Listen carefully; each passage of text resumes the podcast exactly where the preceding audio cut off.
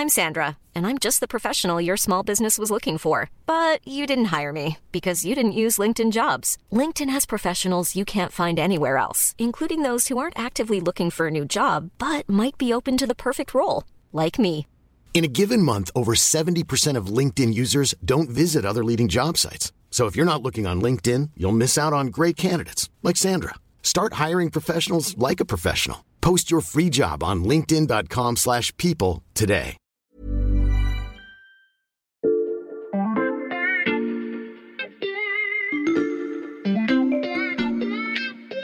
Salut, c'est Xavier Yvon. Nous sommes le mardi 28 mars 2023. Bienvenue dans La Loupe, le podcast quotidien de l'Express.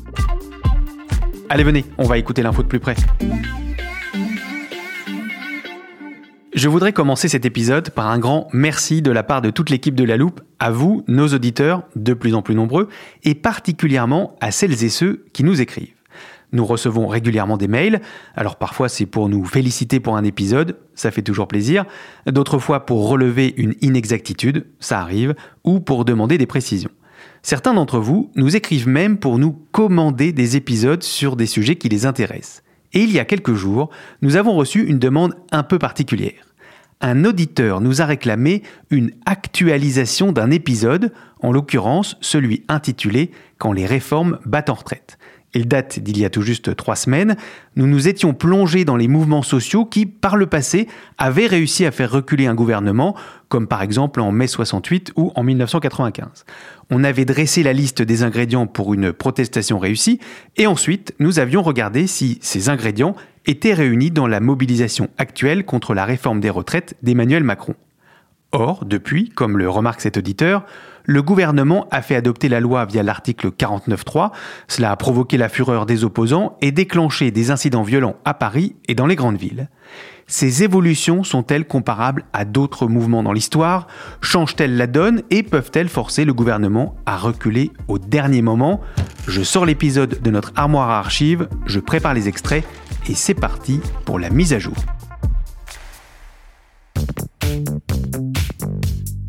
Pour cette actualisation, j'ai fait revenir Étienne Girard, chef du service Société de l'Express, qui a participé à l'épisode précédent. Salut Étienne. Salut. Et j'ai aussi fait appel à Agnès Laurent, grand reporter, et à Éric Mandonnet, chef du service politique. Salut à tous les deux. Bonjour. Bonjour. La dernière fois, c'est Paul Cholet du service politique qui avait listé les ingrédients nécessaires à la victoire d'un mouvement social. On va les reprendre ensemble un par un, en commençant par le plus important. Alors en fait, il y a un ingrédient principal euh, qu'on retrouve euh, dans toutes les contestations sociales qui aboutissent au retrait d'une réforme contestée, c'est vraiment le blocage de l'économie. Étienne, il y a trois semaines, tu nous disais que cet ingrédient du blocage économique n'était pas présent, mais qu'il pourrait apparaître. Alors est-ce que c'est le cas? Non, on n'y est toujours pas. La France n'est pas à l'arrêt. C'est l'aspect le plus déceptif aujourd'hui pour le mouvement social. Il Mhm. faut rappeler qu'en mai 68, il y avait 7 millions de salariés en grève euh, dans un pays qui comptait 50 millions d'habitants. C'est comme si aujourd'hui, on avait 10 millions de personnes en grève. On voit bien qu'avec même 3,5 millions de personnes dans les rues, selon les comptages des syndicats, on n'y est pas du tout. Les transports ne sont pas bloqués. Mhm. Bien sûr, il y a des perturbations, mais le pays continue de vivre sa vie économique. On va voir aujourd'hui mardi ce que ça donne en termes de grève, mais l'exécutif essaye de bien distinguer ce qui relève de la colère, ce qui relève du blocage économique qui aurait les conséquences qu'on vient de dire. Ça veut dire que les syndicats n'arrivent pas à mobiliser suffisamment de grévistes. Oui, alors ça veut surtout dire, à mon sens, que aujourd'hui, dans le monde dans lequel on vit, avec le niveau d'inflation dans lequel on est, les conditions ne sont plus réunies pour une grève générale, notamment pour des raisons économiques. Les gens n'ont pas forcément les moyens de perdre un jour de salaire pour faire grève. Puis il faut pas oublier qu'il y a toute une partie des gens qui font grève habituellement qui ne sont pas concernés par la réforme, notamment avec la clause du grand-père euh, qui veut que ça ne s'appliquera qu'aux nouvelles générations Hmm. dans les transports publics. Ça change quand même beaucoup les choses en termes de blocage. La clause du grand-père, on l'avait définie il y a quelques semaines dans une armoire de la loupe. Vous parlez des transports publics qui ne sont pas très perturbés, mais les déplacements des Français sont quand même un peu compliqués par les blocages de raffineries. Oui, c'est peut-être là le point faible pour le gouvernement. Euh, il a été identifié puisqu'il y a des réquisitions de salariés de ces raffineries qui Mhm. sont déjà demandées avec le spectre d'avions qui ne pourraient pas décoller en raison de manque de kérosène. On n'en est pas là. Il y a des réserves, si besoin, stratégiques du côté du gouvernement, mais elles ne sont pas infinies. Donc c'est un point, euh, disons, aujourd'hui d'attention pour le gouvernement. Ok pour le blocage de l'économie, passons à l'ingrédient suivant, l'accumulation des mécontentements. Voici ce que nous disait Paul c'est lorsque la réforme contestée n'est que la face immergée de l'iceberg et que euh, si on va un peu sous l'eau, on voit qu'il y a des mécontentements qui sont très forts. Alors on l'a vu en 53, on l'a vu en 68, on l'a vu en 95, on l'a vu euh, évidemment avec les gilets jaunes où tout part euh, d'une taxe carbone imposée par le gouvernement, mais en réalité la colère elle était sous-jacente, elle demandait qu'à exploser. Étienne, tu avais remarqué au début du mois qu'on n'assistait pas encore à cette convergence des luttes, notamment parce que les jeunes n'étaient pas si mobilisés. Oui, ça a changé. Euh, mhm. on voit des jeunes qui s'engagent, notamment depuis l'activation du 49-3 par le président de la République, enfin formellement par la chef du gouvernement Elisabeth Borne. Mhm. Euh, le 49-3 a été très mal perçu dans la jeunesse. De plus en plus de facs bloqués, même lors de la dernière journée de mobilisation à SAS, mhm. sans doute la fac la plus conservatrice de France. Ce sera surtout important euh, dans ce que ça envoie comme symbole vers l'opinion. Ça montre un mouvement qui est toujours dynamique et puis ça complique aussi la tâche des forces qui sont au contact des manifestants. Euh, il est déjà compliqué de juguler une foule ou un cortège avec euh, des adultes, avec de très jeunes gens, parfois des mineurs. C'est encore plus compliqué et ça demande encore plus de doigté de la part de la police. C'est en ça que cette journée de mardi est une journée test, non seulement en termes évidemment de protestation, mais en termes de gestion de l'ordre, avec notamment la donnée jeune, comme on sait, euh, un pouvoir n'aime jamais que les jeunes soient dans la rue. Bon, si on reprend notre liste, il y avait aussi sept ingrédients. On remarque que souvent, les mobilisations sociales qui aboutissent interviennent dans un contexte politique assez particulier. on n'est pas en cohabitation, mais à la fin de la semaine dernière, il s'est quand même passé des choses sur le front politique qui montrent la tension qui existe au sommet de l'État deux choses dans l'intervention d'Emmanuel Macron à la télévision. Cette petite phrase J'espère qu'elle y parviendra euh, après qu'il ait demandé à Elisabeth Borne euh, de, bâtir un programme de gouvernement et d'élargir la majorité. Hmm. On a connu soutien plus chaleureux. J'ajouterai un second point, euh, toujours au cours de cette émission, sur le 49-3. Mmh. Emmanuel Macron semble prendre avec des pincettes l'usage du 49-3. Elle a décidé d'engager la responsabilité du gouvernement, comme l'a dit Étienne tout à l'heure. Évidemment, constitutionnellement, c'est le gouvernement qui engage sa responsabilité. Mais côté Matignon, on insiste bien pour dire que l'usage du 49-3 a fait l'objet de plusieurs réunions auquel participaient chaque fois et le président et le Premier ministre.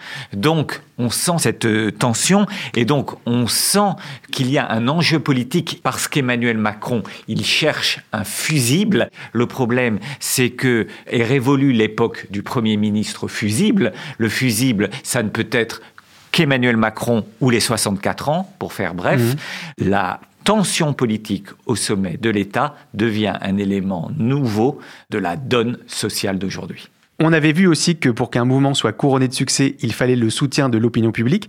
Ça, c'était acquis il y a trois semaines et ça semble être toujours le cas. Oui, c'est même plus que jamais le cas. Il y a un point qui est définitivement acquis, c'est que le gouvernement n'a absolument pas convaincu sur le bien fondé de sa réforme et il convainc même de moins en moins sur ce fondement-là. Hmm. Donc on est sur une mobilisation sociale plutôt même en dynamique. Mais attention, il y a un élément nouveau qui pourrait changer la donne, c'est l'apparition de la violence.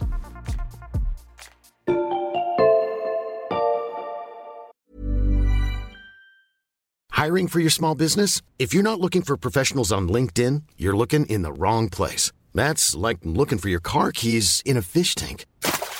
LinkedIn helps you hire professionals you can't find anywhere else, even those who aren't actively searching for a new job but might be open to the perfect role. In a given month, over 70% of LinkedIn users don't even visit other leading job sites. So start looking in the right place. With LinkedIn, you can hire professionals like a professional. Post your free job on linkedin.com slash people today.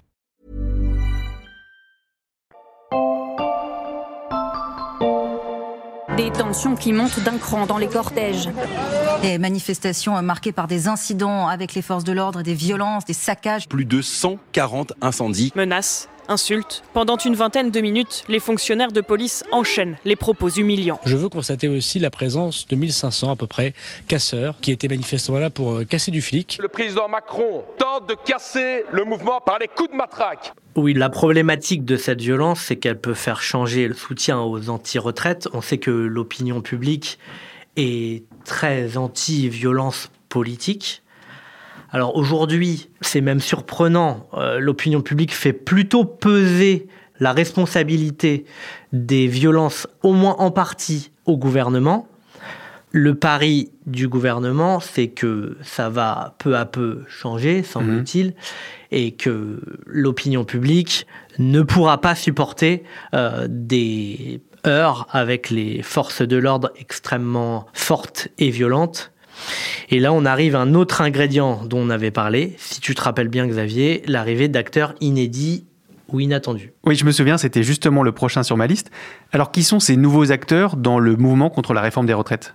Il y a les syndicats, il y a les casseurs, et entre les deux, on a une zone grise d'acteurs qui ne sont ni les syndicats représentatifs, ni des black blocs, mais qui peuvent être tentés par des actes de désobéissance civile, des blocages. Dans cette sphère-là, on peut remarquer euh, les syndicats les plus à gauche. Euh, il y a par exemple euh, Solidaire. il y a une kyrielle d'associations, par exemple Alternativa, qui participe beaucoup au blocage de poubelles.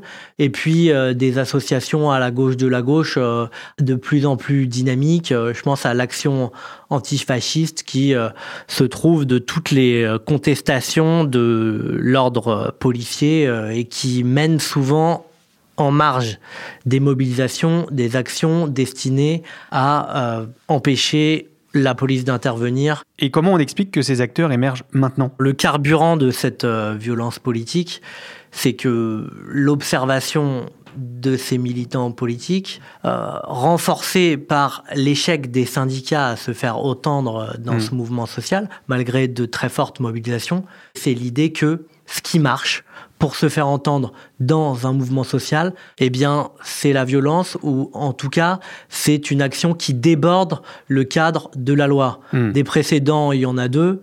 Il y a Notre-Dame-des-Landes, euh, une occupation qui a fini par un retrait du projet d'aéroport. Puis il y a aussi et sans doute surtout les Gilets jaunes, le 1er décembre 2018, la mise à sac de l'Arc de Triomphe, et c'est un des facteurs qui a fait qu'Emmanuel Macron recule et euh, offre euh, un certain nombre de milliards d'euros euh, au mouvement des Gilets jaunes. Et donc, est-ce que cette violence et ces nouveaux acteurs peuvent faire reculer le gouvernement sur la réforme des retraites? À mon sens, ces perturbations de l'ordre public n'auront pas la légitimité nécessaire aux yeux de l'opinion pour faire reculer le gouvernement. Dans ce type de cas, ce que demande l'opinion publique, c'est une répression euh, hmm. de ce qui apparaît comme euh, des actes de délinquance. Une des seules choses qui pourrait faire basculer les choses, ça serait un drame humain. Eric, je me tourne vers toi. Je ne l'ai pas précisé, mais tu as posé sur la table la Bible de ton service où l'on trouve toutes les archives de la vie politique française. Est-ce qu'il est déjà arrivé qu'une réforme soit abandonnée après des violences trop importantes, ayant par exemple entraîné un ou plusieurs morts? Oui, il y a un exemple qui est dans la tête de tous les acteurs politiques d'aujourd'hui, parce qu'il n'est pas suffisamment ancien euh, pour n'être que dans la Bible. Certains l'ont vécu dans leur jeunesse. On est en décembre 1986. Un jeune homme de 22 ans, Malek Ousekine, étudiant à Dauphine, est mort cette nuit rue Monsieur le Prince à Paris. Plusieurs témoins ont vu la scène dramatique et mettent en cause le comportement de la police. Précision importante, c'est une période de cohabitation avec un, président socialiste, François Mitterrand, et un gouvernement de droite, Jacques Chirac. Le ministre euh, de l'enseignement supérieur, Alain Devaquet, présente un projet euh, dans lequel il est question de sélection à l'université et très vite, euh, la jeunesse estudiantine, surtout, se révolte. Il y a des tensions, des manifestations quotidiennes. Et dans la nuit du 5 au 6 décembre, il y a le drame. Maliko Sekin est euh, battu à mort par des policiers. Et là, évidemment, c'est une immense émotion. Et euh, Jacques Chirac est tétanisé par ce drame. On est dans la nuit de samedi à dimanche lorsque Malek Osekin meurt, et dès le mardi qui suit, Jacques Chirac retire son projet. On n'entendra plus parler de ce projet de loi. De qu'est-ce dire, pour répondre à ta question, si oui, euh, un drame humain modifie euh, la donne et le climat. Voilà, je crois qu'on a fini la mise à jour des différents ingrédients qui permettent à un mouvement social de l'emporter contre un gouvernement. Alors si je peux me permettre, il manque un petit détail, mais qui a une grande importance, mmh. c'est la gestion du calendrier par les uns et les autres. Merci Agnès, ça tombe bien, on en a toujours un dans le studio. Je l'attrape et on poursuit.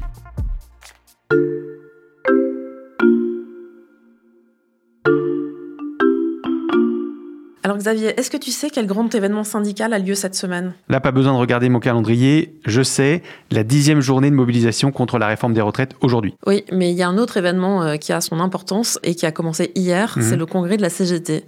Normalement, dans la tradition syndicale, on ne fait pas de journée de mobilisation pendant un congrès, notamment pendant le congrès de la CGT, qui est le syndicat capable de lancer euh, des troupes dans les rues. Or là, ils ont décidé, parce qu'il y avait urgence à trouver euh, une nouvelle journée de mobilisation, de le faire pendant le congrès de, de la CGT. Et pourquoi tu dis qu'il y a urgence Alors, il y a urgence parce que dans moins d'un mois maintenant, le Conseil constitutionnel, saisi à la fois par des parlementaires et par le gouvernement, doit rendre sa décision sur le texte.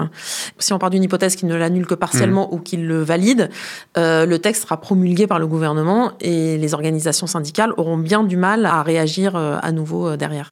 La décision du Conseil constitutionnel crée donc une échéance et en plus, il y a un autre élément, c'est qu'on ne sait pas dans quel état la CGT va ressortir de son congrès qui s'étale jusqu'à la fin de la semaine. Ah oui, ça on l'avait évoqué dans notre double épisode sur la CGT en début d'année. Il va s'y jouer dans ce congrès la succession de Philippe Martinez et on avait expliqué que ça risquait de pas forcément bien se passer. Et ça s'est confirmé puisqu'ils euh, n'ont pas réussi à se mettre d'accord sur un nom. Mhm. Donc Philippe Martinez propose une candidate pour lui succéder. Il y en a d'autres qui sont sortis du bois et qui risquent de vouloir concourir euh, cette semaine pour accéder au poste de secrétaire général. Or, ça n'arrive jamais en fait. Généralement, euh, ils arrivent avec un candidat bien défini, tout le monde vote comme un seul homme. Il y a déjà eu un précédent, c'était la succession de Bernard Thibault. Il avait présenté une candidate qui n'avait pas été validée par les instances. Résultat, derrière, il y a eu Thierry Lepan qui a été euh, élu, mais qui n'a duré qu'un an et demi. Enfin, ça a tourné à la catastrophe pour la CGT pendant des mois et des mois. Et donc là, si c'est le même scénario, l'intersyndicale va être fragilisé par la CGT. Donc c'est pour toutes ces raisons de calendrier que les syndicats ne veulent pas attendre la fin du congrès de la CGT pour remobiliser. Alors il n'y a pas que ça, il y a aussi la volonté évidemment de maintenir hmm. la pression à un rythme très rapproché sur le gouvernement et également parce qu'il y a une échéance que tout le monde oublie mais qui est très importante dans les conflits sociaux, ce sont les vacances scolaires. Hmm. Or elles commencent le 8 avril avec le week-end de Pâques et là on rentre dans un mois où grosso modo les gens auront plus la tête aux vacances, au barbecue et à partir qu'à se mobiliser. Donc euh, les, syndicats savent très bien que c'est un élément euh, crucial. Ils l'ont déjà subi au mois de février-mars avec les vacances d'hiver. Ils ont eu beaucoup de mal à faire repartir le mouvement. Ils y sont parvenus le 7 mars avec mmh. une des plus grosses mobilisations de, de, la séquence.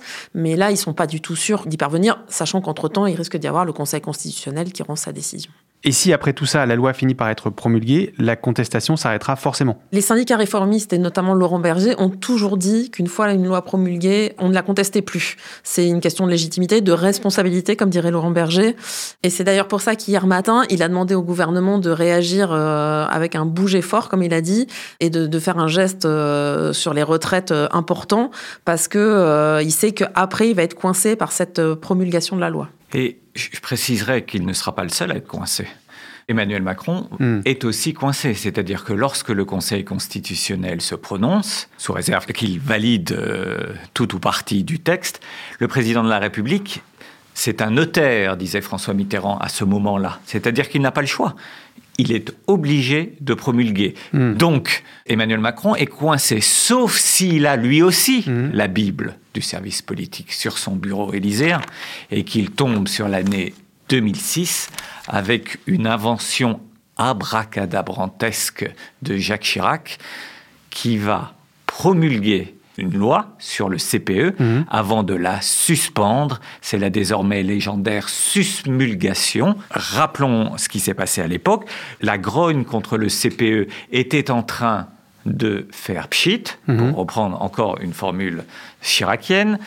Lorsque Dominique de Villepin, tout à son style flamboyant, a dégainé le 49-3, Et alors que les manifestations étaient en train de s'étioler, le 49-3 a redynamisé le mouvement de la jeunesse qui a crié euh, au rapt de, de la démocratie. Et le 49-3 suivez mon regard, a relancé le mouvement. Et donc le texte a fini par être validé par le Conseil constitutionnel, promulgué et pas appliqué. C'est à en perdre son latin constitutionnel, mais c'est à cette histoire que beaucoup se réfèrent aujourd'hui, notamment dans le camp des opposants, pour dire qu'il y a toujours un espoir, même quand normalement il n'y en a plus. L'espoir de la susmulgation, le terme ressurgira peut-être d'ici quelques semaines. On garde un œil sur le calendrier et on fera une nouvelle mise à jour si nécessaire. Merci à tous les trois. À bientôt Xavier. Merci. Merci, bonne journée. Agnès Laurent, Étienne Girard et Éric Mandonnet, ils font partie de nos nombreux journalistes qui couvrent la réforme des retraites et ses conséquences. Tout leur travail est à lire sur l'express.fr. L'abonnement numérique est à 1 euro le premier mois. Pour être sûr de ne rater aucun épisode de La Loupe et donc de rester à jour sur l'actualité, pensez à nous suivre sur votre plateforme d'écoute favorite, par exemple Apple Podcast, Deezer ou Podcast Addict. Et si vous aussi vous souhaitez nous écrire, je vous redonne notre adresse, loupe at l'express.fr. Vous voyez qu'on lit très attentivement tous vos messages. Cet épisode a été monté par Mathias Pengili et réalisé par Jules Cro. Retrouvez-nous demain pour passer un nouveau sujet à la loupe.